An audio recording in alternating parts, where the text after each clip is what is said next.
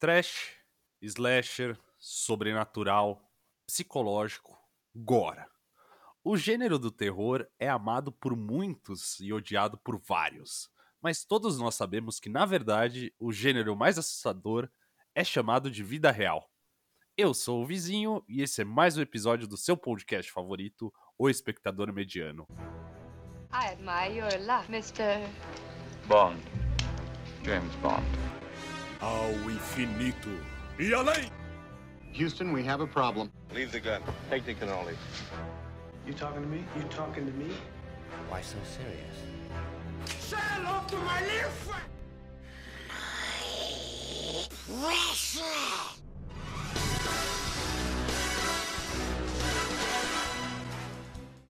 Ao meu lado está Mãozinha. Mãozinha, meu assustador favorito. Como estamos nessa fria e assustadora noite de hoje? Eu gostei muito da sua introdução e eu vou falar que, para a vida adulta, o grande monstro que está assustando a vida dos brasileiros hoje é a inflação. Esse dragão assustou os nossos pais lá atrás e hoje em dia nos assusta, não é? Tá dando uns sustinhos, tá dando umas, uns jump scares. Começando aqui com termos de terror aqui para trazer para os nossos espectadores medianos. É isso. Tudo bem com você? Como você tá? Tudo ótimo. Eu espero que para todos os nossos medianeiros por aí, nossas médias móveis, espectadoras, esteja tudo bem também. Hoje a gente vai falar de um tema diferente que eu particularmente sou muito fã, que é o terror.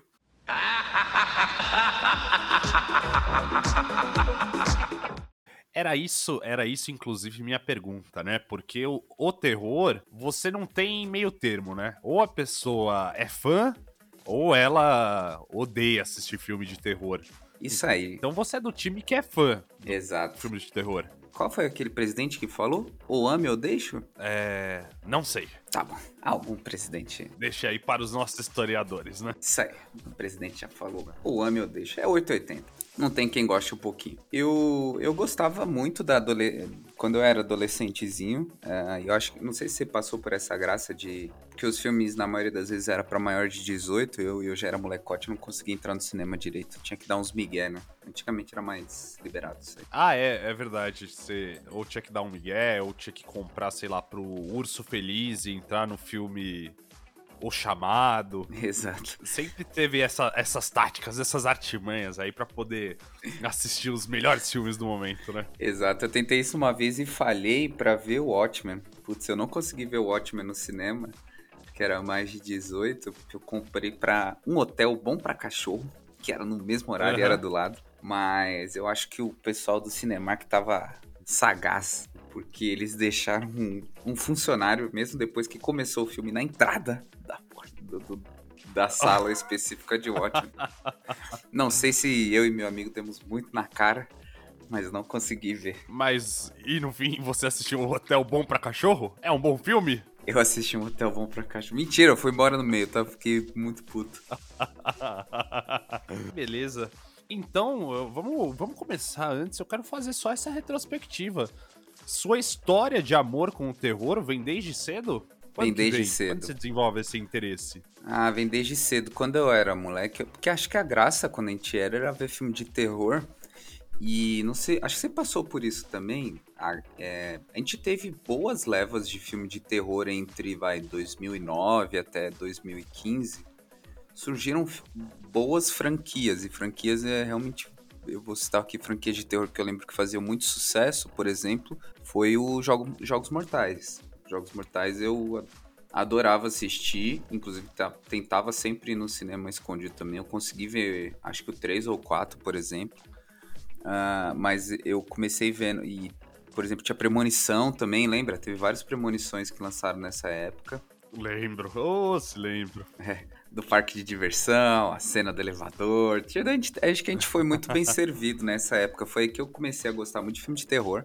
E naquela época a pirataria rolava solta e era caro alugar fita, fita e DVD. Vou falar fita aqui de novo, pagando de velho. E eu comecei muito a navegar por esses gêneros. Comecei desse, nesses. Daí fui indo. E aí comecei a baixar filme de terror esquisito. Teve os filmes sobrenaturais também vieram forte, né? Teve Chamado, O Grito, eu lembro que o pessoal gostava, eu particularmente sempre achei O Grito um filme fraco. Que? Você não gostava do grito? Eu não gostava, pra mim aquele, sabe o memezinho do copia, mas não faz igual? Aham.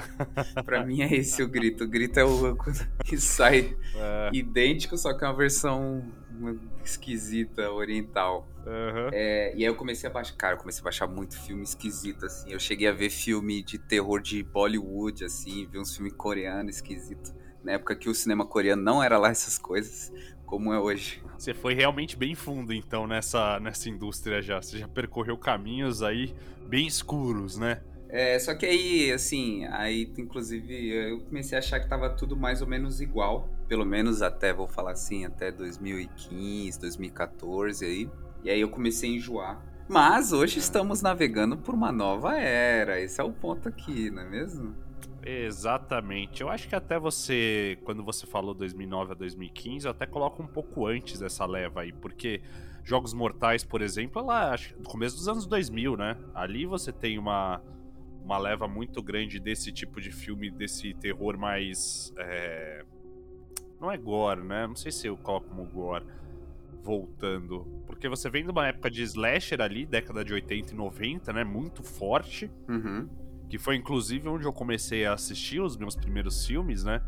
Eu lembro assim quando quando molecote assistindo Chuck, não sabendo que era um filme de terror. Aí depois eu fiquei traumatizado. Você tava esperando um filme feliz sobre o bonequinho? tava esperando, eu não tava esperando aquilo, eu tava esperando um filme mais feliz. Mas aí depois você percebe que a capa já te indica que é um filme de terror, né? Exato. Chuck, inclusive, que teve umas franquias malucas aí, né? Também foi. Mas eu acho que o filme que eu lembro que mais me impactou na infância foi Bruxa de Blair. Puta, que filme bom. aquele negócio da, de trazer a realidade, né? Você não saber se é um documentário ou um filme. Eu lembro que na época, cara, eu fiquei assustadíssimo com isso. E obviamente eu assisti, eu não, não estava em casa, né? Tava no interior, então Caraca. foi tenso. Eu lembro que foi uma experiência bem, bem complicada. É, porque teve, teve a fofoca, né, que era, que era real, porque realmente na época teve uma parada assim, que tem uma galera que subiu na floresta, então eles reaproveitaram essas notícias. Muito parecido com isso, eu vou citar aqui, foi mais pra frente, porque acho que a, a Bruxa de Blair, se eu não me engano, é de 99. Eu lembro que teve o Atividade Paranormal 1, que teve... Ah, nossa, é verdade. Que teve Verdade. essa, essa, essa, essa mística de, ah, tipo, putz, era real, não é real. Não, acharam aquela fita e são gravações, algumas gravações são reais, não sei o que lá. Então teve essa. E vendia bem pra caramba esse marketing. né? Eu também tive essa experiência. Nossa, é, com certeza. E, fun- e funcionava muito bem, né? Pra caramba. Funcionava muito bem, assim. Isso aí. Então, a gente tem um longo histórico aí com esses filmes. Por isso que hoje a gente resolve trazer. Hoje é o primeiro episódio de filmes de terror, né? Que a gente vai trazer. E primeiro, espero que de muitos. Sim. Hoje a gente vai falar de quê? Hoje vamos falar de Hereditário. É um filme aí de, de 2018 que, que na época fez muito sucesso. Deu uma. Vem de uma leva de filme aí que dá uma revivida no gênero, né? Porque o terror ele passa muito por esse negócio de fase, né? Passa. Então você tem essa, esses ciclos assim de filme, e aí dá uma baixada, e depois vem algum filme novo que vai inaugurar uma nova era. E aí vem de novo, vem com tudo, né? Exatamente. Esse filme em específico, inclusive, ele já estava surfando numa onda que foi a onda por causa do estúdio que produziu ele, como produtor e distribuidoras. Qual foi o estúdio? O estúdio que produziu ele é a queridinha de 9 em cada 10 cinéfilos gostam desse estúdio, o famoso estúdio A24. A24. A24 é um estúdio que realmente eu, eu acompanho, eu paro pra ver os lançamentos desse, desse estúdio, com certeza. Exato. E talvez pro espectador mediano aqui, eu fiz minha lição de casa, vou trazer uns, uns fun facts aí sobre o A24, porque talvez você seja um fã do A24 e nunca tenha percebido, né? Para as pessoas que estão nos ouvindo. O estúdio A24, por que, que eu tô falando isso? Que eu acho que ele trouxe certo alvoroço pro cinema, porque eles começaram com um estúdio pequeno, e aí vai a primeira diferença, porque ele nasce em Nova York e não em, em Hollywood. E ele começou só como uma distribuidora de filmes. e depois que ele começou a atuar como uma produtora, mas ele tem um sucesso muito grande. Posso falar uns títulos aqui para o pessoal começar a entender o tamanho do, do A24? Pode, pode, claro. Vamos lá. Vamos ver se os espectadores conhecem. No famoso Oscar aí que tava famoso pelo tapa de Will Smith, o A24 estava lá com a tragédia de Macbeth. Você lembra que era com o... Hum, Não assisti, era com o Denzel, né? É, o Denzel Washington ele tá atuando no papel principal, mas ele também é o diretor, mas quem produziu foi o A24. Ah, eu não sabia. A série favorita agora da atualidade, que todo mundo tá adorando e ass- querendo assinar HBO Max, Euforia, Euforia também passou pelas mãos do A24. Olha só, olha só, também não assisti a série, tá? É. Falam, falam muito bem da série, mas eu também não, não cheguei a Tá ver. bom.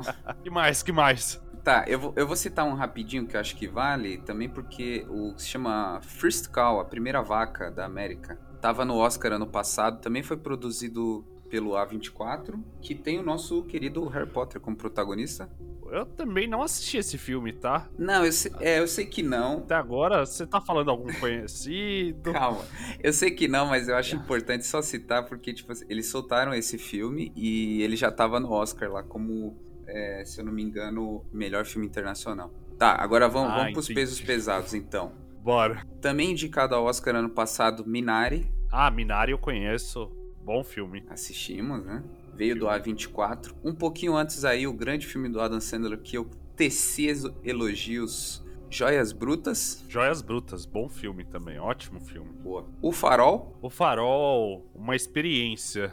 uma experiência. Uma experiência aí, é, exato. Outro que também causou polêmica, né? Devido ao formato. Sim. Também no gênero de terror Midsommar. O terror que acontece de dia. Ah, Midsommar foi um filme que eu gostei também. Boa. É um, um terror. Eu até esqueci o nome. Psicológico, Que- talvez. Psicológico, é. Mas muito legal também. Um terror bem Boa. diferentão, né? Assim como o nosso hereditário, bem diferente. Exato. Um pouquinho antes também teve A Bruxa. Também, de novo, um filme de terror que veio chacoalhar. Nossa, A Bruxa. Adorei esse filme, adorei. E inclusive eu acho que é um dos que inauguram essa fase de terror psicológico, né? Porque A Bruxa ali vem de 2016. Uhum. É ela que dá uma revivida aí nesse, nesse gênero que tava adormecido já há alguns anos. Exato. Vou falar aqui rapidinho. O quarto de Jack, lançando a Brie Larson, Bom filme, ótimo. concorrendo ao Oscar. Inclusive, acho que ela ganhou, né? Ela ganhou. Que ela ganhou, né? Inclusive. Então, o quarto de Jack. Ex Machina, inclusive, a gente percebe que gravamos já sobre Ex Machina, né? Aqui nesse podcast. Opa, não, não sabia. Não sabia que era deles também, mas. Ex Machina. Legal. O Homem Duplicado, que eu já cansei de falar pra você assistir, você não viu, não é mesmo? Desculpa, ainda eu fico devendo aí. Com o nosso querido Jake e é, refilmando, refilmando não, mas criando com base na obra do nosso queridíssimo José Saramago. Um abraço, Zé. Zé, Tá convidado aí. Não, o Zé não, acho que não. né? O Zé não consegue mais gravar com a gente, né? Projeto Flórida também, viu? Distribuído pela 24. ah, sim. Lady Bird, esse Lady Bird, eu sei que você. Lady Bird eu assisti, achei um filme ok, assim, mas lembro concorreu ao Oscar. Um outro também dentro desse gênero de terror psicológico, O Sacrifício do Servo Sagrado. E, e por último, não tem como não lembrar, nosso, ah, vou dizer, a estrelinha da noite, que é o Moonlight, Moonlight também, ganhador do Oscar. Então, ganhador do Oscar. a gente vê os pesos pesados aí que a A24 lançou, né? Exato. Vários filmes aí concorrentes em alguma categoria ou outra, inclusive com Moonlight que ganhou, Lady Bird, enfim. Lady Bird não ganhou, mas foi indicado a melhor filme.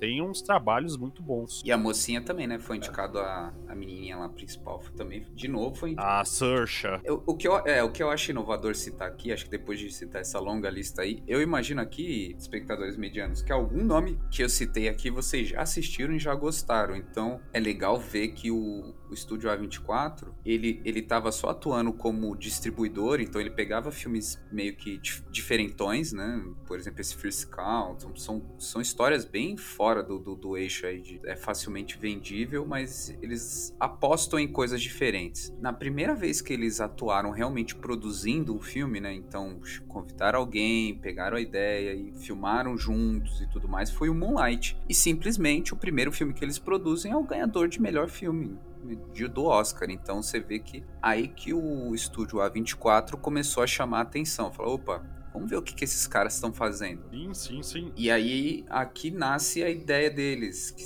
por ser um, um estúdio pequeno, qual que é a ideia deles? Eles procuram roteiros nada óbvios. E outra coisa que acho que é muito interessante aqui, eles dão muita liberdade criativa primeiro para os diretores, escritores procurarem histórias diferentes e também filmar coisas diferentes, de ângulos diferentes. Então, a gente sabe que em Hollywood a gente tem muitos produ produtoras grandes que acabam engessando as histórias de literalmente pôr o dedo de não matar determinado personagem porque vende muito, e principalmente, eles não gostam de franquias, eles não querem lançar franquias que a gente sabe que Hollywood adora, né? Um beijo aí pra Velozes e Furiosos. Porque franquia vende, né? É muito mais fácil. Quando você cria uma franquia de sucesso, você pode lançar 7, 8, 9 filmes que você não esgota. E, de novo, as grandes produtoras estão muito interessadas em vender. E, obviamente, como qualquer empresa privada, eles estão visando o lucro. A A24, ela tenta ir um pouco nessa contramão. Tá dando super certo. E aqui eu queria trazer, inclusive, um fun fact rápido, vizinho. Outra coisa que eles fazem é, como eles não têm muita grana, eles focam muito no marketing digital, nas mídias. Então, uhum. todos os filmes que eles fazem, eles sempre criam campanhas de marketing focadas 100% na internet, porque é onde eles conseguem alcançar mais, né? E eles criam coisas diferentes. O nosso Ex Machina, inclusive, que a gente citou, você acredita que eles criaram vários perfis para Eva nos aplicativos. Ah, é? Nos aplicativos de, de namoro, os Tinders da vida. Eu acho que não, não, uhum. não, sei se é Tinder, porque foi, foi lá nos Estados Unidos. Mas ela com cabelo um pouco diferente, mas a cara assim. Certo. E, e saíram uhum. dando match um monte de gente. O pessoal começou a achar os perfis em vários aplicativos de namoro. Caraca, que massa, velho. Que massa que eles fizeram. É. Sensacional. E deu super certo, né? Essa essas campanhas aí de marketing. Como eles têm um produto original, apostar nesse marketing digital e esse marketing de viralização, pô, fórmula perfeita, né? Tanto que a impressão que eu tenho é que ele que esse estúdio tem sim uma legião de fãs, né? É, exato. Acho que aí até, até eu tava vendo aqui, o, o pessoal já começa a falar muito isso porque tem muito, muita gente já, tipo, seguindo o A24. E eu acho pela primeira vez eu acho muito diferente você ter fãs de estúdio. Eu nunca vi fã de estúdio. Você já viu fã de diretor? É, eu também. A gente fala, Sim. né? Que tem diretores prediletos ou gêneros prediletos, mas eu nunca vi. Se você pegar, inclusive, pô, os maiores, sei lá, os maiores filmes do Tarantino, às vezes foi pela mesma produtora, mas ninguém nem lembra que foi a Century Fox ou foi a, sabe? É, exato. Então acho que isso que é diferente e eu acho isso legal. Inclusive, eles estão com um filme novo, se chama Tudo em Todo Lugar ao Mesmo Tempo que é inclusive também bem diferentão, acho que é uma, umas paradas bem diferentonas que eu tô super curioso. Eu, eu tinha visto o trailer, não tinha me chamado muito atenção, mas quando eu vi que era do A24, eu fiquei com uma vontadezinha já de assistir, já falei, opa. pode ser que tenha alguma coisa boa aí. Até você, né, meu caro? É, eu acho que isso também é um pouco resultado, porque assim, hoje você tem os, os serviços de streaming uh, aumentando cada vez mais e cada vez, não sei você, mas eu pelo menos assino três. Todo mundo às vezes tem dois, três. Tem uma infinidade de, de, de streamings e é bom você ter as suas, seu diretor predileto ou a sua produtora predileta, porque pelo menos o do A24 para dar uma peneirada, né? Acho que essa é a parte importante. É, a quantidade de, de serviços, de entretenimento que você pode consumir tá aumentando numa tal escala, né? Que se você tiver essa peneira inicial já dá uma ajudada, né? Exato. Por, até por isso, né? Hoje em dia, todo mundo, canais de crítica, seja podcasts de crítica, fazem tanto sucesso. A impressão que eu tenho é que a pessoa tem tanto tão pouco tempo disponível, assim, tão pouco tempo livre, que ela quer gastar esse tempo com qualidade, né? Então ela não vai simplesmente colocar no primeiro filme que aparecer, e sim buscar é, a melhor experiência com esse pouco tempo que lhe resta, né? E dado a quantidade de opções que ela tem, fazer uma escolha mais assertiva. Exato. Então, assim, acho que é, eu só queria pontuar isso, porque é um filme da 24. A galera que, que segue aí a, a base fandom aí da, da 24. Então, sempre filmes da. Sempre não, mas filmes da 24. Não, não tô falando que todos são bons, mas normalmente vão ser filmes mais autorais, vão ser filmes que vão procurar uma história uh, um pouco mais diferente, uma coisa que vai te instigar mais. E esse é um filme da 24, típico da 24, hereditário, é um foge dos clichês. Já vou começar a tecer meus elogios aqui. Então, Ah, se você sim. vê que é da 24, espectador, vá. Vai esperando talvez alguma coisa um pouco diferente. Então, essa é a dica aí que eu deixo. Não, muito bom, eu acho, corroboro com tudo que você falou. Vale a pena dar uma chance. Se tem esse selo A24, né? Pelo menos uma chance vale, vale dar aí. E agora, vamos falar do diretor. Você tem alguma coisa a falar sobre ele? Quem que é esse cara?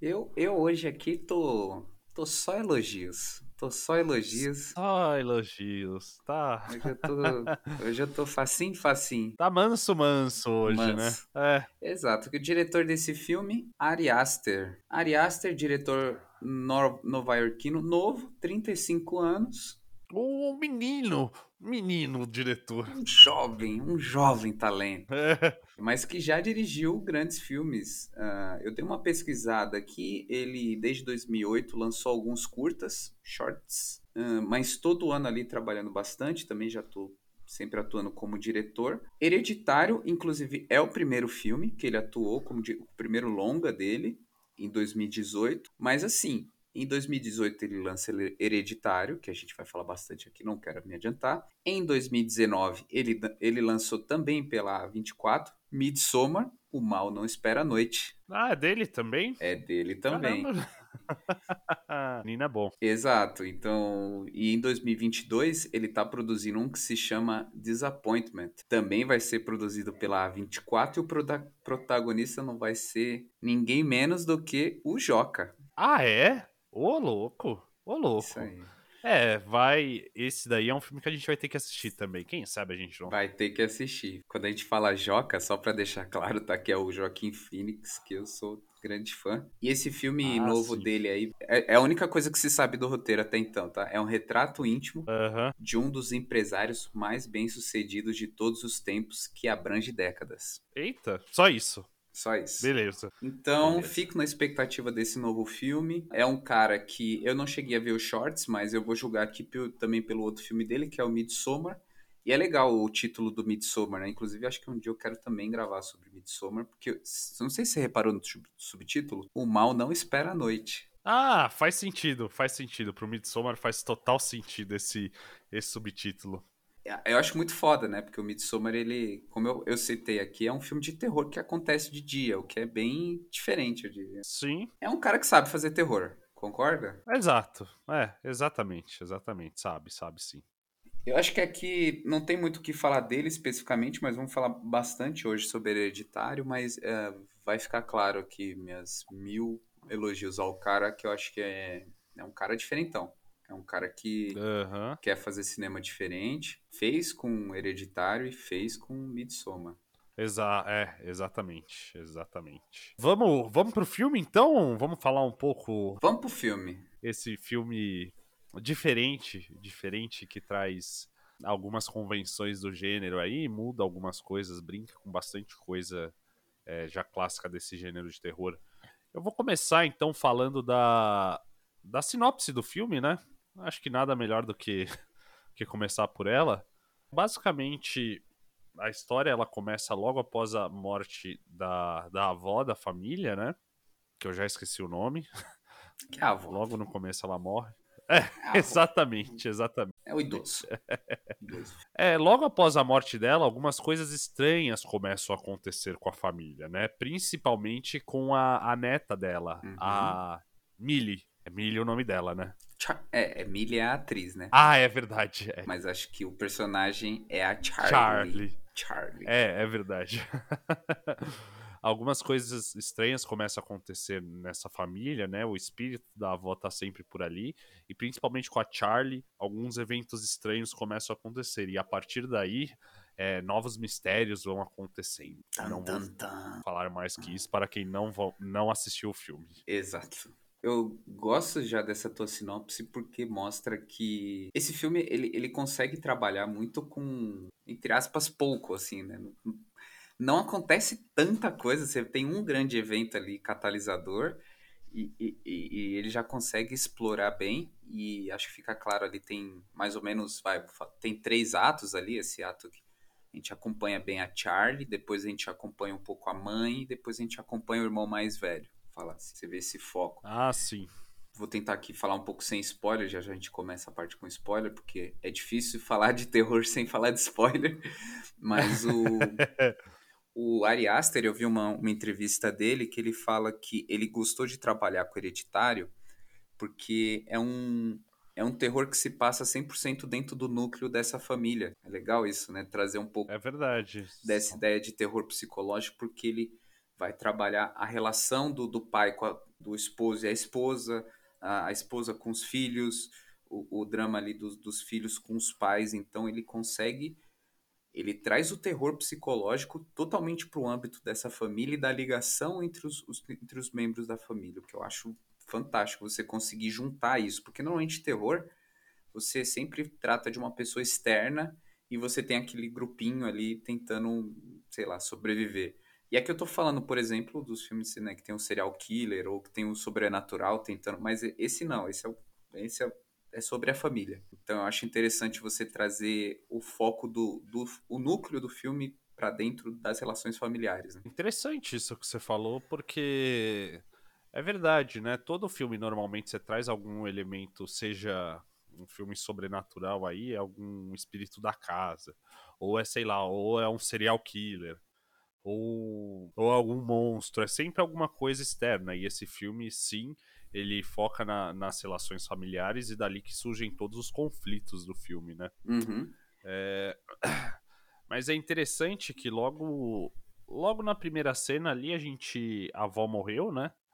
Logo já é o enterro dela. Você já teve, já teve medo assim no começo do filme? O que, que você achou assim quando você começou a assistir? Quais foram suas primeiras impressões? Não, ele, ele começa um filme tranquilão, né? Porque ele começa assim apresentando a família. E a atriz que faz a Charlie, ela tem. Deixa eu pegar o nome dela aqui. Emily Millie Shapiro. Ela é uma criancinha esquisita, né? Ela tem. Inclusive, eu fui pesquisar para ver se ela tinha algum, alguma coisa. Ela tem uma doença que chama displasia cleidocraniana. Parece que é uma rara síndrome de malformação que afeta os ossos do crânio e os dentes. Por isso que ela tem aquela cara um pouco típica. Muito bem escolhido, né? Por sinal, né? Passa bem. Ah, bai- baita de uma atuação dela. É. Nossa, é, não, é impressionante. E aí, já naquela primeira cena, você percebe que tem uma galera ali, né? Dando um beijo ali na, na avó e pega um negocinho. Tem uns, uns certos estranhamentos, inclusive me lembrou um pouco do filme do Corra, do Get Out, né? Do Jordan Peele. Que tem aqueles pequenos coisinhas estranhas que vão nos causando um estranhamento, e esse estranhamento já vai puxando um pouco o clima de terror, você não achou? Então, esse, é um filme que demora pro, pro terror mesmo acontecer, né? Até ele construir um clima de terror é muito mais suspense, assim, na primeira metade do filme do que, do que o terror propriamente dito, né? É engraçado que justa... ele causa. O filme é muito bom nisso, ele é muito eficaz em causar esse clima de algo. Tem alguma coisa errada acontecendo, você Aham. não sabe muito bem o que, que é, da onde vai vir esse essa coisa. É, até, até depois, que aí depois fica bem evidente do que, o que acontece, né? Dá um Exato. tapa na sua cara em relação a isso. Ele escala rápido, né? Exatamente, dá uma escala muito, muito rápida, assim. E é engraçado, ainda falando só um, um pouco dessa parte sem spoiler, né? Como ele, ele joga assim, então a, a avó morreu, né? Mas umas cenas assim, seguinte, ele logo joga o espírito da avó ali, aparece do nada, e não faz nada. Não faz nada, só pra você se assustar, assim, né? E eu realmente me assustei, tá? Eu realmente já comecei a me assustar vendo esse espírito da avó. o quarto lá, o quarto onde a avó tava, enfim, uma série de coisas ali que vão te dando é, munição para lá na frente você entender o que vai acontecer, né? Mas o filme ele já, já dá aquele. É um jumpscare, mas é um jumpscare é... suave. É. Suave, né? Ele só mostra ali na tela. Ele tá, tipo, passando assim na casa, a câmera, aí você vê o espírito da avó e continua passando, assim. Eu gosto, eu gosto quando a câmera dá essa vagada. Eu queria te perguntar um negócio que esse foi a única parte que eu acho que eu não entendi do filme e acho legal a gente. Acho que a gente pode tratar aqui um pouquinho na, na parte sem spoiler, que é aquelas maquetes que a mãe constrói. Eu queria saber o que, que, o que, que você entendeu, porque, sinceramente, eu não entendi qual que é a função delas na história. entendi muito bem, porque... Eu fiquei, eu fiquei nessa dúvida também, a função, para mim, no meio do filme, a impressão que eu tive era só para fazer uma mudança de, de câmera, assim, uma mudança de take, então focava naquilo para focar em outro ponto da casa, né? é, até porque o filme começa, ele vai dando um, ele vai dando um zoom na maquete e aí do nada a maquete vira o quarto do moleque e do quarto do moleque já começa a cena em alguns momentos. Exato. Mas eu fiquei meio, essa é a única coisa do filme que eu fiquei Cacete, não entendi para que esse. Eu acho, eu eu também não entendi, tá, gente? É isso. Eu fui total mediano nisso daí. Pensei assim que era só para trazer um elemento mais de, do terror, alguma coisa mais assustadora, assim, porque no meio do filme ele até utiliza isso algumas vezes lá, né? Pra, sei lá, quando acontece alguma coisa, acontece na maquete antes. Foi isso, a única coisa que eu peguei. Não peguei nenhuma camada mais é, profunda em cima. Não, beleza, tranquilo. Eu também fiquei pensando nisso, é, porque, não sei, tentei, tentei filosofar sobre a maquete representando algum, mas não, não saiu nada. Não saiu nada. Espremi a lá. Não, não saiu, né? Espremi a laranja ali, não saiu nada. Eu acho que com isso, vamos pra. Vamos pra spoiler? É, vamos pra spoiler porque eu acho que é difícil falar de terror sem, sem spoiler. Exato. Então, espectadores, daqui pra frente o tubarão do spoiler está solta. Chama a vinheta. Continue a nadar, continue a nadar. I see dead people. First rule of Fight Club is do not talk about Fight Club. Dadinho caralho, meu nome agora é Zé Pequeno, porra.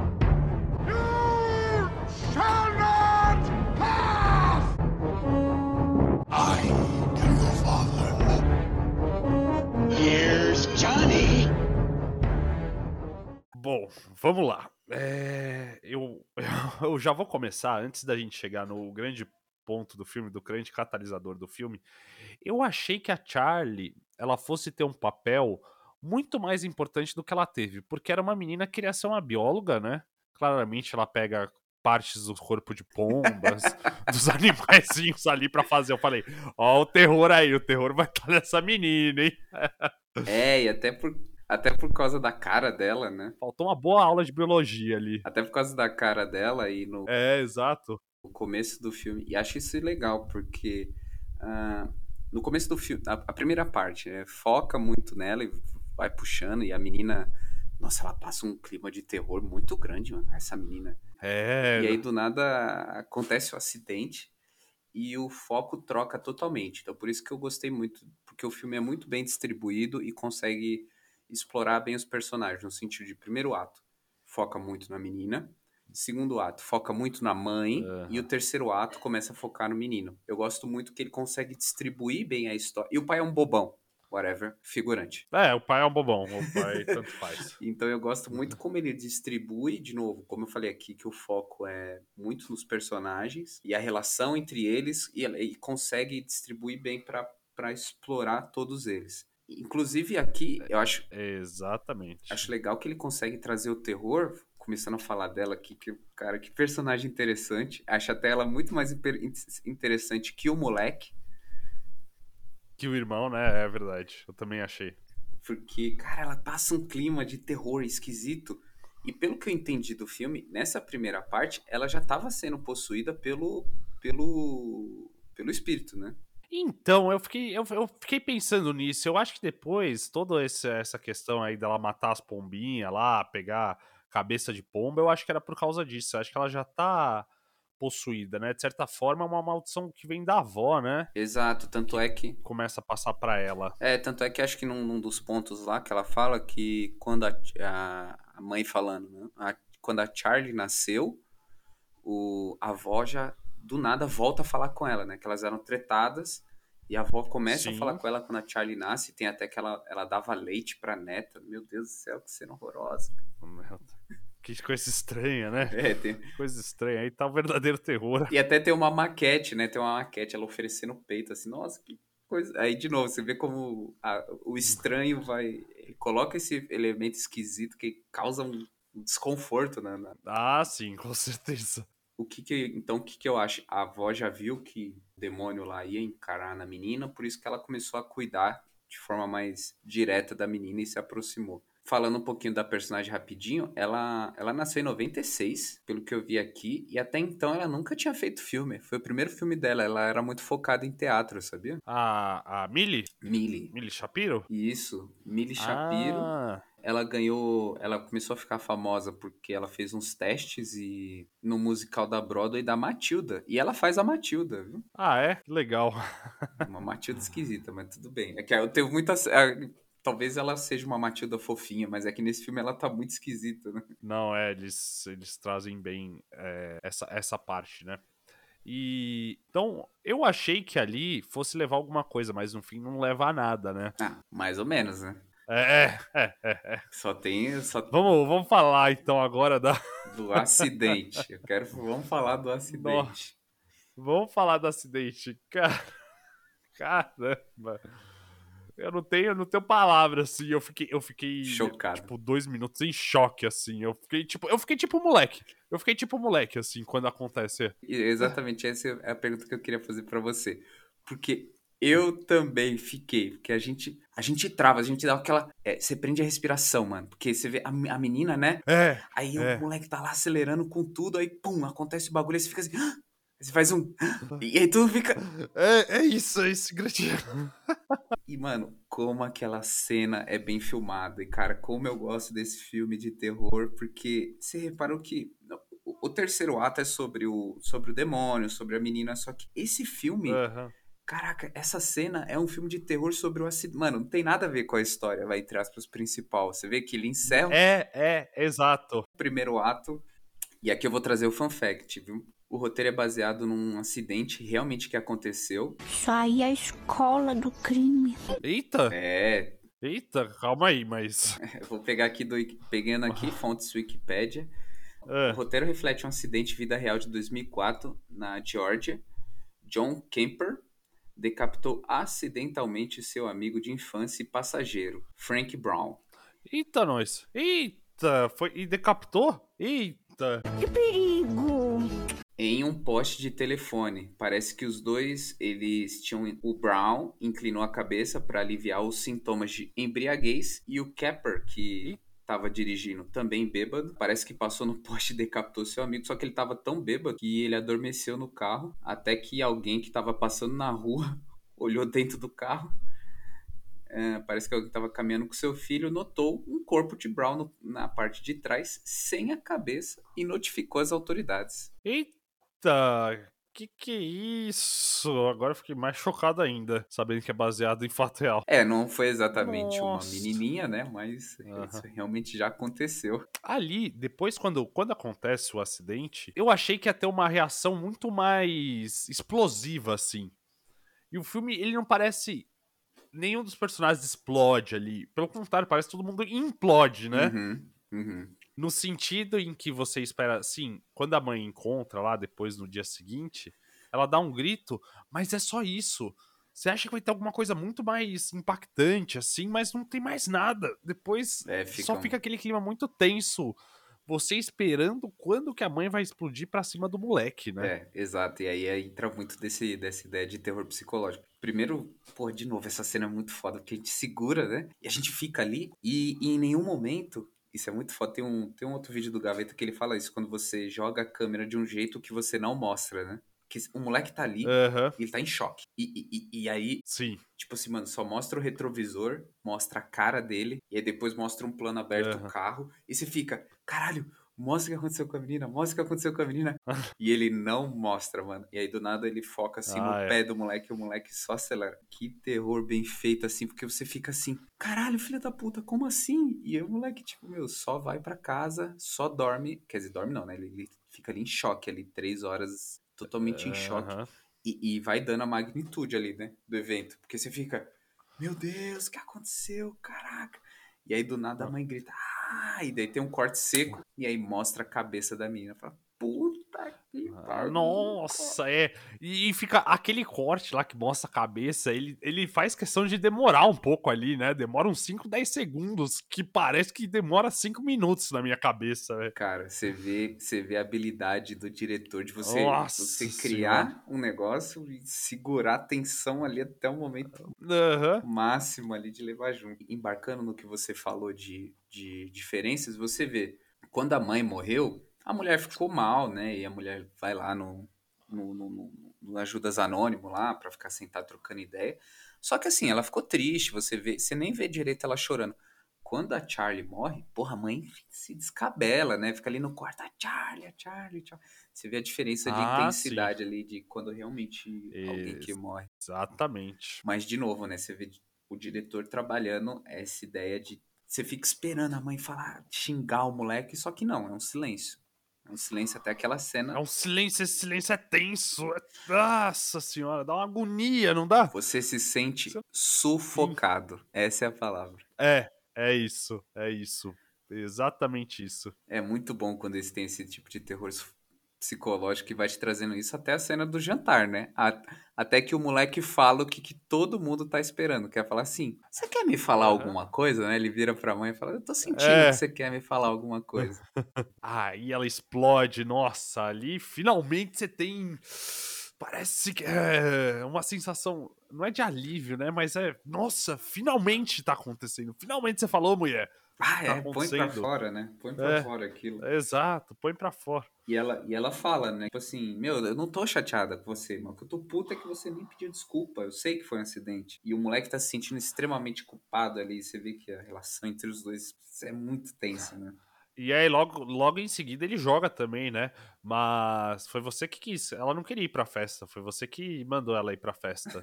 Eu falei, caraca, moleque. Que filho da Moleque puta. desaforado. É, que desaforado, moleque. Exato. E aquela paletona de cores, né? Achei muito foda essa cena, que ela é toda em amarelona. Aham, é bem amarelo, é amarelo ou azul o filme, né? Aqueles tons azuis lá mais, mais escuros, tons pálidos. São basicamente esses dois, dois tons, assim, que tem, que tem o filme. Uhum. E aí, eu acho que depois dessa cena, né, a gente começa a vir para um terror mais tradicional, Uhum. né?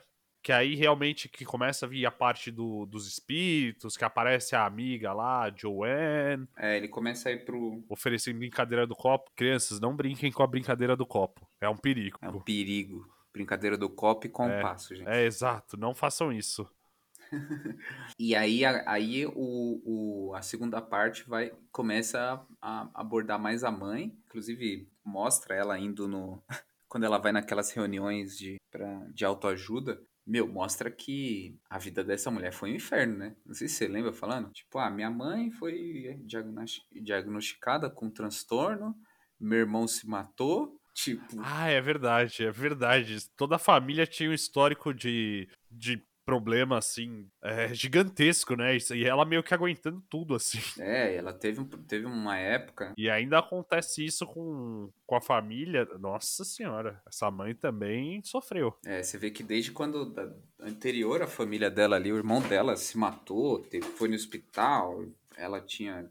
A mãe dela tinha sinônimos de demência, então, cara, você vem, vai trazendo tudo isso, você vê que a mulher cresceu num ambiente todo des- destruído.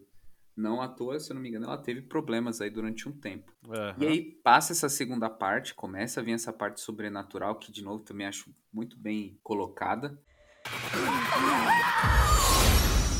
Essa segunda parte, que esse filme toma realmente uma direção de, de um terrorzão mais tradicional. É, então vem, né? No fim a gente achava que a Joanne era uma, uma pessoa boazinha, mas ali, querendo ou não, aquele papel que ela dá pra, pra mãe é pra realmente invocar o demônio lá, o rei do inferno. Uhum. Você vê, você vê a, a importância de você ler, pessoal, todas as instruções no seu idioma. É, é, precisava ser. A gente tá correndo muito esse risco toda vez que a gente vai instalar um programa e a gente rola para baixo os termos e clica aceito e quero continuar. Esse filme, ela clicou lá, li os termos e quero continuar, sem ler os termos. Exatamente. Ela não leu, deveria ter lido os termos. Deveria, deve. Devia ter alguma letrinha ali no quer, sabe naquele quer pagar quanto? Tava escrito lá que não é quer pagar quanto das Casas Bahia. Tem, um, tem uma letra miúda ali. Você vê que é. Ah, sim, com certeza. E aí vai, como tem aquelas cenas legais, e o moleque. E o moleque também tá, mano, totalmente perdido ali. ele começa a ser incomodado, e ela também. E de novo, o pai, um grande paspalhão que não ajuda em absolutamente nada. e, no, e aí depois. Uh, e aí a mãe começa. Esse que é foda, né? Que ela, ela já teve problema de, de já ter sido internada e ela começa a descobrir, puxar as pontinhas ali, que a Joanne não é uma, uma tia legal que faz o bolo de laranja e traz para você. Não. Ela começa a ligar os pontos e começa a entender a ligação. Ela é uma soldada do mal. Exato.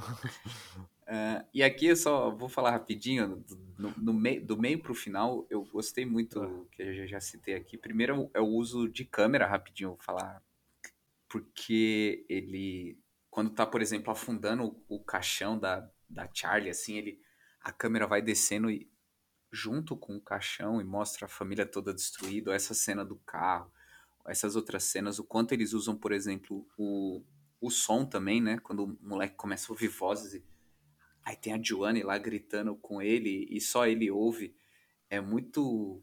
Eu gostei muito que. Acho que, de novo, o diretor soube usar primeiro o jogo de câmeras para trazer isso, é, é, é, esse clima e também o som e, e aqueles efeitinhos, aquele efeitinho lá do, do vidro lá que fica indo e voltando. E o moleque começa a se assombrar. Aquele, aquele barulhinho que a Charlie fazia de. Né, que ele começa a ouvir. Ah, sim. Você vê que quando a gente tá falando de um diretor bom, o cara sabe usar todos os efeitos possíveis ali para trazer esse, esse ambiente. Mas essa segunda parte ela é relativamente morna, né? Ela começa a criar o clima de terror, terror de sobrenatural. E eu gostei muito do estilo que foi criado, porque ela começa de novo a construir um cenário para puxar pro terceiro ato, que aí escala pra caralho. Ah, sim, sim. Inclusive eu tenho algumas perguntas para te fazer a respeito, porque ali é, conforme começa a escalar, você perde, parece que você perde um pouco a noção do que é, o, do que é real, do que eles estão imaginando, né? Por exemplo, tem uma cena ali na escola que o, que o Peter tá na escola ali e a Joanne começa a gritar um monte de coisa.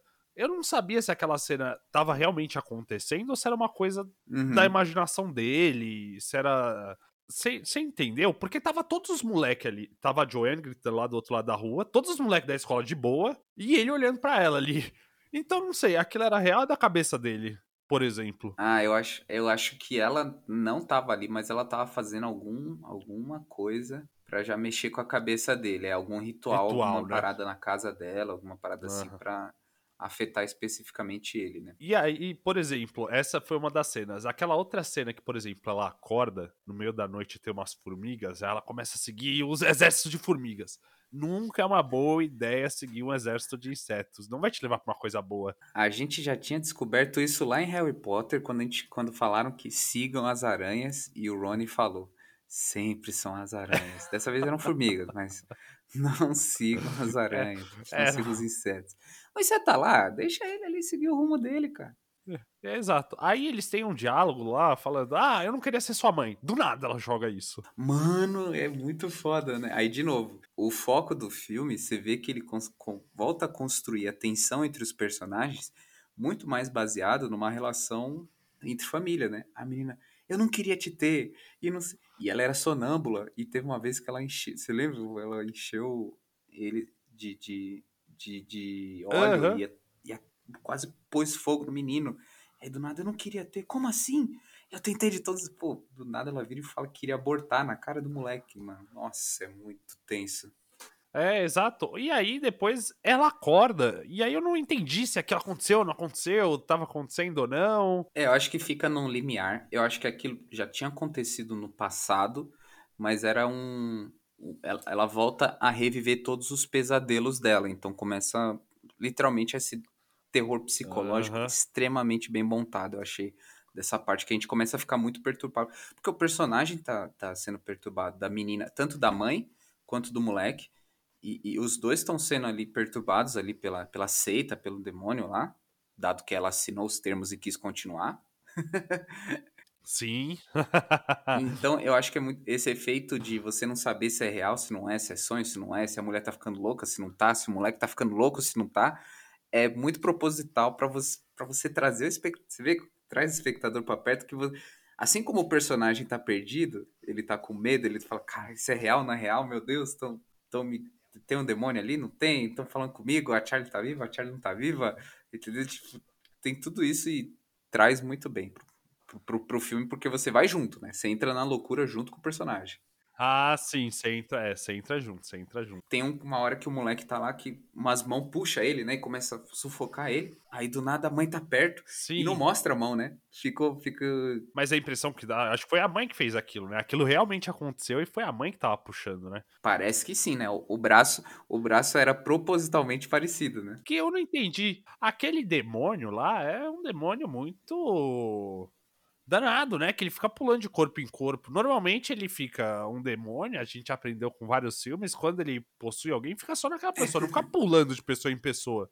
Porque o demônio fica no moleque, na mãe. Aí você vê que o, No, no pai, não, porque o pai é um, um paspai. até o demônio sabe que o pai. Não atende os pré-requisitos. É, exato. É, e você vê que o demônio é exigente, né? É. Tem que ser menino, não pode ser menina. Exato, exato. Ele fez aquelas configurações lá, né? Ah, ah eu quero de 1,80m, loiro, de É. preferência que fale inglês. tipo assim, É, exatamente. E aí até a gente tem uma outra hora que quando eles vão tentar colocar fogo lá no livro, que o pai começa a pegar fogo também. E agora desliga! Tá pegando fogo, bicho! Olha lá. Chama o bombeiro lá! Eu não entendi aquilo. Eu não entendi. O que como que aconteceu aquilo, gente? Foi muito rápido. Foi, né? Porque a menina entende que. Porque, segundo a Joanne, apesar de não ser um personagem que você pode. Não pode confiar, você tem que ter um objeto canalizador. E aí, isso é meio clássico em filme de terror, né? Você sempre tem um objeto canalizador ali do demônio. Era, o, era o Uhum. livrinho, né, da Charlie. Só que ela, ela falou assim: ah, eu vou, eu vou pôr Ah, fogo aqui sim. e eu vou me incendiar. E aí, quando ela põe, ele incendeia o cara. Eu gostei. Essa parte eu me senti vingado. porque A gente tá ali junto com Sentiu representado, né? a gente tá ali junto com ela, a gente compra a história dela e o cara não compra, ela acha que ela é uma louca, né? Eu não, eu tava comprando ali. Eu tava comprando, com certeza, desde sempre. E aí o cara não acredita e a gente fica naquela agonia, tipo, mano, acredita, mano, a- a Vera do mal, porra, é o demônio. É, velho. Ela era sua sogra. Não tinha como ela ser do bem. Foi o vizinho que falou, hein? Eu gosto muito da minha sogra. Uhum. e aí ele vai, e aí quando ele morre, aí de vez que, mano, a mulher entra em um choque profundo e finalmente o demônio entra nela. E aí aquela terceira parte escala. Ah, é, aí escala ainda mais, né? A segunda você tá ali, tran- relativamente tranquilinho, moleque batendo a cabeça, Literalmente ele é. literalmente. Mas a terceira parte aí. O que, que você achou daquela terceira parte? O que, que você achou dessa escalabilidade, assim? Muito bom, cara. Eu acho muito bom, porque aí, de novo, você vê um filme que ele começa a, a transitar entre gêneros do terror. né? Entre alguns aspectos de filmes de terror que a gente já espera. Porque os personagens eles estão sendo assombrados ali, né? Você tem a, a mãe sendo assombrada ali pelo, pela, pela relação que ela tem com o filho, com o sonambulismo. O moleque tá sendo assombrado pelo, pela culpa que ele sente pela Charlie, né? Tanto é que aquele episódio da escola ele tá claramente como se ele tivesse com a garganta zoada lá, tendo um ataque de. de... Como é que é o nome? É um choque anafilático. Você vê que ele tá, tá todo o tempo ali perturbado. E aí a gente vai muito pro, pra aquela ideia de, do demônio ali perseguindo. Cara, e é muito. Dá muito medo, cara. Eu Não sei você. Que ele começa a fugir da menina, da mãe, né? Aquelas câmeras assim que você só mostra ali o, Aham. o demônio ali atrás e você fica, cuidado, moleque. Você não dá uns gritos. Oh, tá atrás de você, corre, corre. Eu lembrei, é, eu achei impressionante um corte que me deu um susto gigantesco. Foi aquele lá que ele tá na sala e aí começa a filmar o teto e a mãe tá no teto. Nossa, cara, essa hora, velho. Essa hora não passava nem Wi-Fi. Nossa senhora. Eu falei, ai, ai, ai, gente. E ela liga ali o modo Homem-Aranha ali, mano. E aí ele corre pro sótão, gente. É, e vai. A gente aprendeu. A gente aprendeu em todos os filmes de terror. Se você está num filme de terror, vou- dicas aqui, né? Querido espectador mediano, uma de dica. É, vamos de dicas. Se você tá num filme de terror, você não foge para o sótão ou para o porão. São os dois lugares, principalmente o porão, que são os lugares mais assombrosos de qualquer filme de terror. É isso, é isso. Esse é um clichê que todo mundo deveria aprender. Foge pra fora da casa. Exato. Você fugir da sua casa. E até outros filmes, sempre quando você tá sendo perseguido, eu fico puto quando ó, num filme alguém tá sendo perseguido num prédio. Prédio, gente, prédio, pra cima. E o que a pessoa faz? Sobe. Uma menina? É um prédio, cara. O que, que você quer fazer lá de cima? Tá achando que é, é GTA San Andreas, que vai ter um paraquedas lá e você vai pegar e vai, vai fugir? Eu nunca entendo por que, que as pessoas fogem pra cima nos prédios, gente. Pura pra baixo, cara. Eu fico muito puto. Fuja para baixo. Mas enfim, e aí o, mo- e o que eu acho muito foda dessa cena é que ele foge da menina, ele consegue fugir da mãe, e aí quando, quando ele sobe e fecha a porta, Sim. tá um barulho de batendo, né? Tá, tá, tá, tá, tá, tá, tá. E você acha que é a mulher dando uns murros com a mão. Aham. E aí quando troca a cena, mano, é ela grudada no teto, batendo a cabeça, mano, batendo com tudo, assim como se não houvesse amanhã. Caraca, bicho, é muito perturbador isso, mano. Essa é a real definição de bate-cabeça, né? Não, eu fiquei impressionado. Eu fiquei impressionado como como ela teve essa, essa capacidade e como também aquele aquele sótão é isolado. Vai falar que não, o corpo tá lá, sei lá, há um ano já e não fugiu o cheiro pro resto da casa. É um belo isolamento ali que tem. Parabéns aí, os norte-americanos sabem construir isolamento de, de sótão. E aí, beleza, né? Aí aparece ela, tipo, meio que se dando golpes. Ela já é um vilão final, né? Mano, ela cortando a cabeça lá com o fiozinho também. Porque aí você vê. Você vê de novo que é uma cena, mano, sim. muito bem construída. Porque você tá ali com o moleque no sótão e o moleque vê um monte de gente pelada. Não entendo por que, que pra você adorar o demônio você tem que estar pelado. Não tô entendendo esse. É, gente. A chance de você pegar um resfriado é muito grande, gente. Coloca um casaquinho leve. Não entendi esse fetiche do demônio, mas tudo bem. E aí o moleque vê um monte de gente esquisita pelada no sótão, que já é um. Por si só já é um grande terror, né? Imagina, você ter um monte de velho, um monte de velho pelado no seu sótão, já dá medo. E aí do nada você ouve um barulhinho assim de, de, de serrote, né? Zuc, zuc, zuc, um barulhinho de, de. Você fica, meu Deus, o que, que é isso? Mano, e quando a câmera gira, é a mulher levitando, cortando a própria cabeça. Cara, é muito. Cara, que cena perturbadora. Eu quero saber. Nessa cena você fica, caraca, meu Deus do céu. É, então, essa é uma cena extremamente perturbadora, mas é aquele negócio, né? Nessa hora do filme você já não tá mais, já não tá mais com medo, né? Você só tá perturbado, que é um pouco diferente os sentimentos, né? É, que vai escalando, né? Escalando, escalando. O medo já não tá, é, o você já não tá mais com medo do que tá acontecendo, você já tá realmente, sei lá. E aí acontece a única e primeira decisão inteligente do moleque, que é diante da, da tudo aquilo que ele se joga da janela, que faz total sentido. É, é isso aí. Com certeza. certeza. Que aí ele volta e tem várias pessoas peladas fora da casa também, né? É, e aí ali ele já. Aí depois acho que ele já acorda já possuído, efetivamente, né? Pelo rei. General demônio lá. Sim. Aham. É um dos oito reis do inferno. É, que eu já esqueci o nome dele. E aí você vê que provavelmente o inferno é grande, tanto é que você precisa ter oito condados aí, né? Deve ser difícil de administrar. A gente já tinha visto isso em É, exatamente. Supernatural, que é complicado ficar administrando o inferno. Ah, E o filme fecha bem aquela cena final, ele sendo coroado aí, onde tudo faz sentido, aí você vê aquelas coisas lá do por que que tem essa, tanta essa cena de ficar tirando, arrancando a cabeça, arrancando a cabeça e tal. que a avó era a rainha demônio. E aí vira um moleque e, mano, fecha bem pra caramba, você sai perturbado, sai um medo do caramba. O que, que você achou? Foi um filme onde o mal venceu. Você gostou disso? Eu gosto muito quando não tem um final feliz. Inclusive, a gente tem que ter mais histórias sem um finalzinho feliz. de, de, ah, não, o moleque conseguiu fugir. Não, deu tudo errado mesmo. Todo mundo morreu. Não, não, deu tudo errado. É. Foi um filme onde o mal venceu, cara. Eu fiquei perplexo. E aí, o que eu. o- agora que a gente já fez um apanhadão da história e citou um pouquinho aqui sobre essas partes do terror, Não, eu só ia falar que foi muito engraçado. Então, o filme acaba com ele sendo possuído, né? E logo depois vem a música de fechamento do filme. É uma música muito feliz, assim. Eu não sei se você reparou nisso. claro, pô. É uma música mó de boa. É uma música de, de felicidade, sei lá. Mó tranquilona. É uma história de superação do demônio que queria. Você vê que ele queria possuir um corpo masculino e ele tentou duas vezes, falhou. E Aham. no final, real- finalmente conseguiu o que ele que ele conseguiu. É o sucesso dele. É, foi promovido de fato. Eu acho Ah, entendi. Ah, agora entendi. Então, agora entendi. faz sentido. Eu teria colocado um We Are the Champion ali no final. Ah, sim, entendi.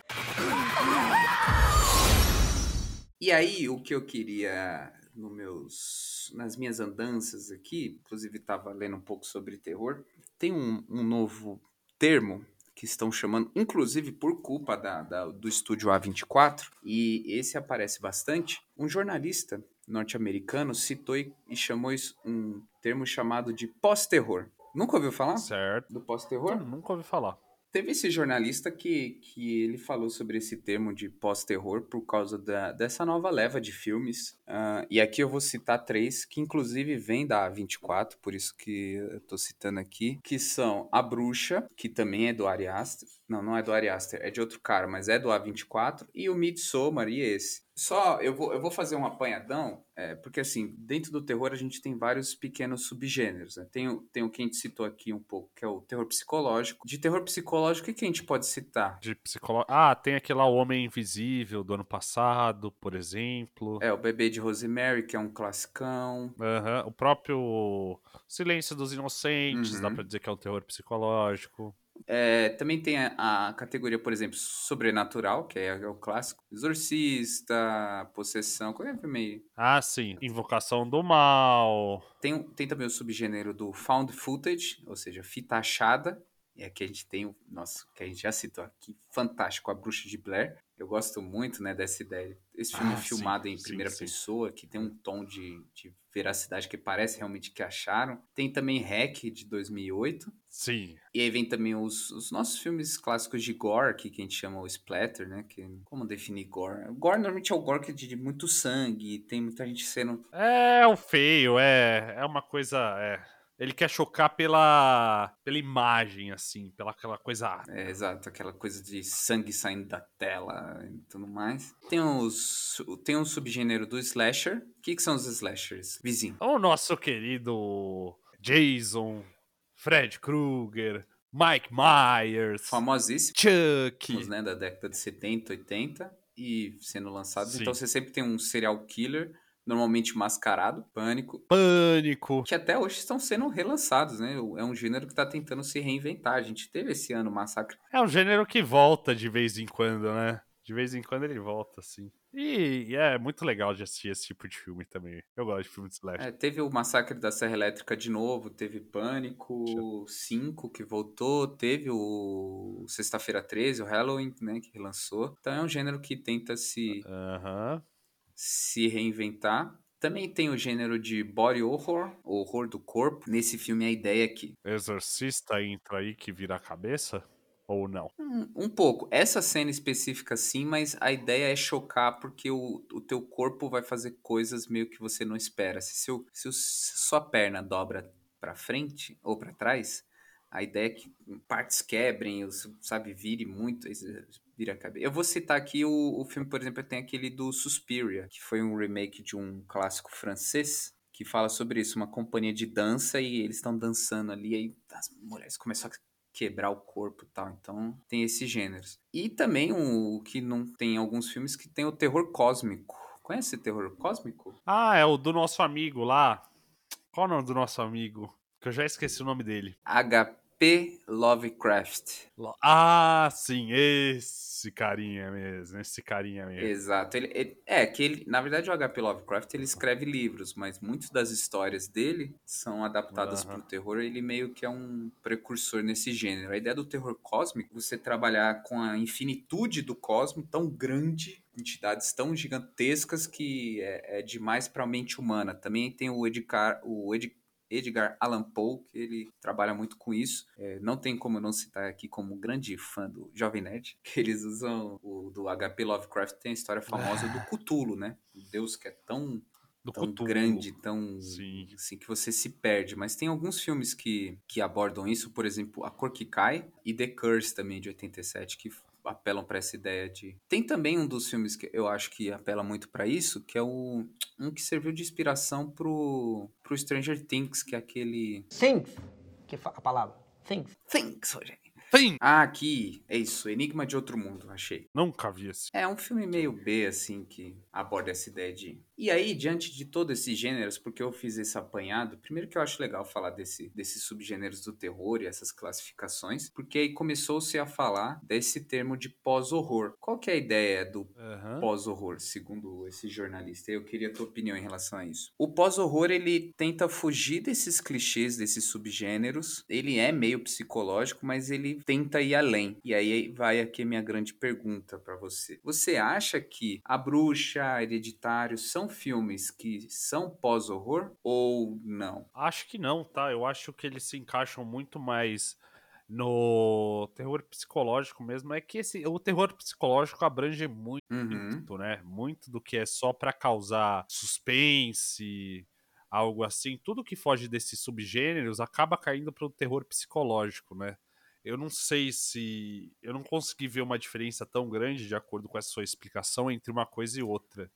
Então, pra mim, é tudo Uhum. terror psicológico. É, não, mas é que assim também, uma das coisas que, que ele colocou é porque quando a gente coloca o prefixo pós, normalmente a gente tá imaginando uma ideia muito de, de ruptura, né? Se você, por exemplo, não me Sim. crucifique, mas eu vou ser muito simplista aqui, mas quando a gente fala, por exemplo, de movimentos literários, se você tem um movimento modernista e quando você lança um movimento pós-moderno, o que, que é? Que você discorda do moderno e aí você lança um movimento que é totalmente disruptivo. Eu entendo e, e as- o pós-terror não como um, um negócio tão disruptivo em, em relação ao terror. Ele ainda é terror, tá? Por isso que eu não entendo que é- é- ele não é um, um movimento novo. Eu, eu por mais que tenha esse nome, eu entendo ele mais como um subgênero. Então, ah, ah, eu, eu acho que Hereditário é um pós-terror, mas aqui, de novo, eu tô colocando pós-terror não como um, um treco totalmente disruptivo em relação ao terror, mas sim como um subgênero, porque como eu coloquei aqui, eu acho que o Hereditário, inclusive, ele. Eu não consigo colocar ele só na caixinha do terror psicológico, porque ele navega muito bem entre essas coisas. Ele navega entre o sobrenatural, ele é um terror psicológico, ele tem um pouquinho de jumpscare. Por exemplo, a primeira parte lá do acidente da Charlie é totalmente focado muito mais no, no estranhamento, no, no- no quanto você causa tensão na plateia ali que tá assistindo, com base na relação dos personagens. Você vê que não tem nenhum elemento do terror, por isso que eu acho ele muito inovador. Mas aqui eu tô colocando ele dentro dessa caixinha do pós-terror como subgênero do terror, tá? Não acho ele tão disruptivo, Ah, tá, entendi. ah, no sentido de Entendi. que, vou falar assim, não, é um, é um bagulho, sabe, totalmente à parte do terror. Não, ele é terror, mas é um, eu acho que é um subgênero diferente. Eu, eu concordo só com o jornalista da, da existência do pós-terror. Acho que esse é um... Não, agora, agora eu entendi o que você quis dizer. É, eu tinha a princípio entendido nesse sentido muito mais revolucionário, assim, Uhum. mas que você vê que não, né?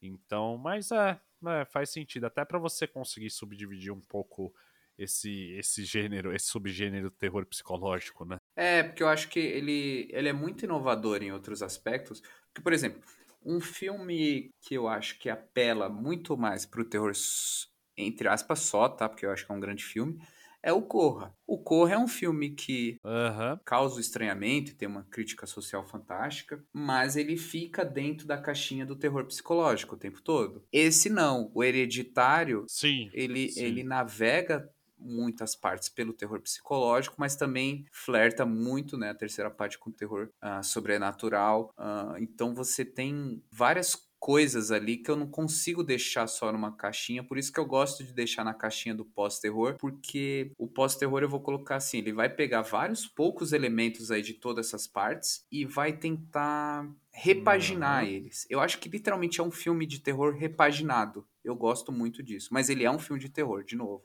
Ah, sim. É, é, não, eu concordo, sim. Concordo com você. Conseguiu me convencer. É, eu acho que. Mas assim, é um, eu acho que é um tema muito polêmico. Tem, tem os críticos chatos aí de, de cinema que não aceitaram os mais tradicionais. Ou os muito entusiastas falam que é, mudou totalmente. Não, não é mudou totalmente, mas é. Eu gosto muito aí, como um grande fã de terror, os caminhos que, que os filmes estão tomando, estão trazendo uma nova repaginada, porque ele sempre foi um gênero meio mal visto, né? Tanto é que filme de terror dificilmente ganha Oscar. Ah, sim, sim, sim. sim. Porque é, ele, o gênero em si sempre foi um pouco limitante. Por isso que eu gosto muito que a galera tá começando a, a tentar explorar isso, mas de forma um pouco diferente. É, é uma forma de você tentar reinventar o, o gênero, né? E tentar trazer uma, uma nova vida a ele. Uhum. Mas Dirige.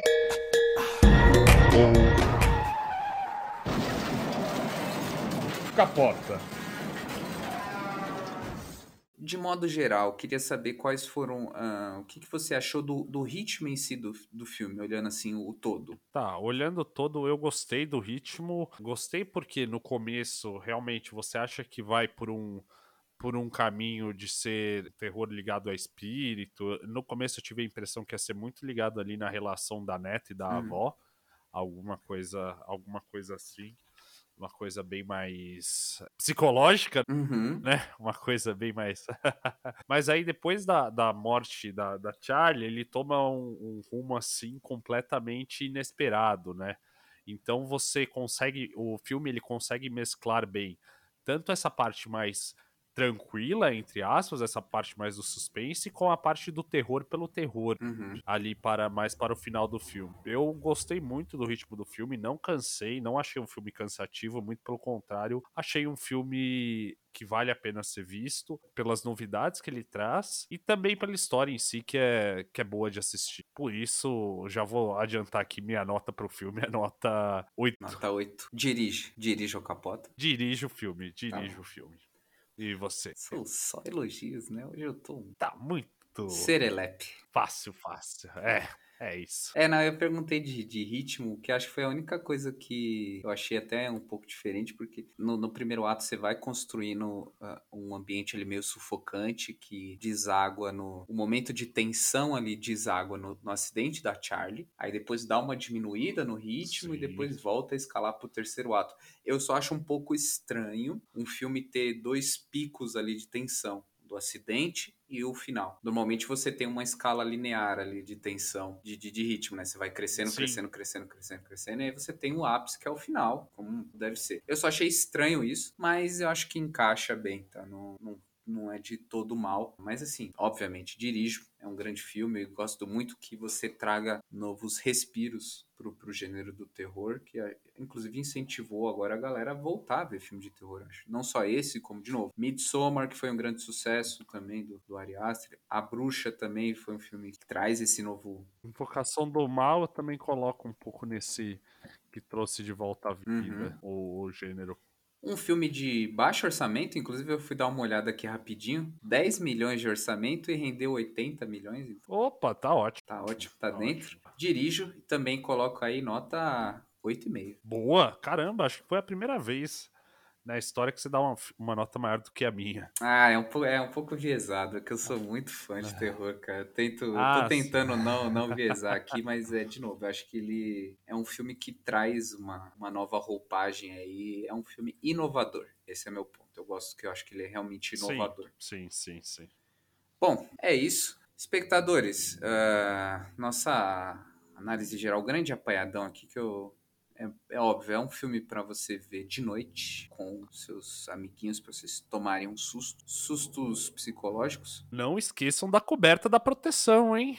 Sempre bom lembrar. Levem as cobertas para assistir esse filme. senão podem puxar o seu pé. Qual sua dica cultural da semana? Dica cultural da semana é, é até complicado, mas eu vou eu vou deixar porque foi um filme que impactou também de terror. Não sei se muita gente assistiu, chamado A Órfã.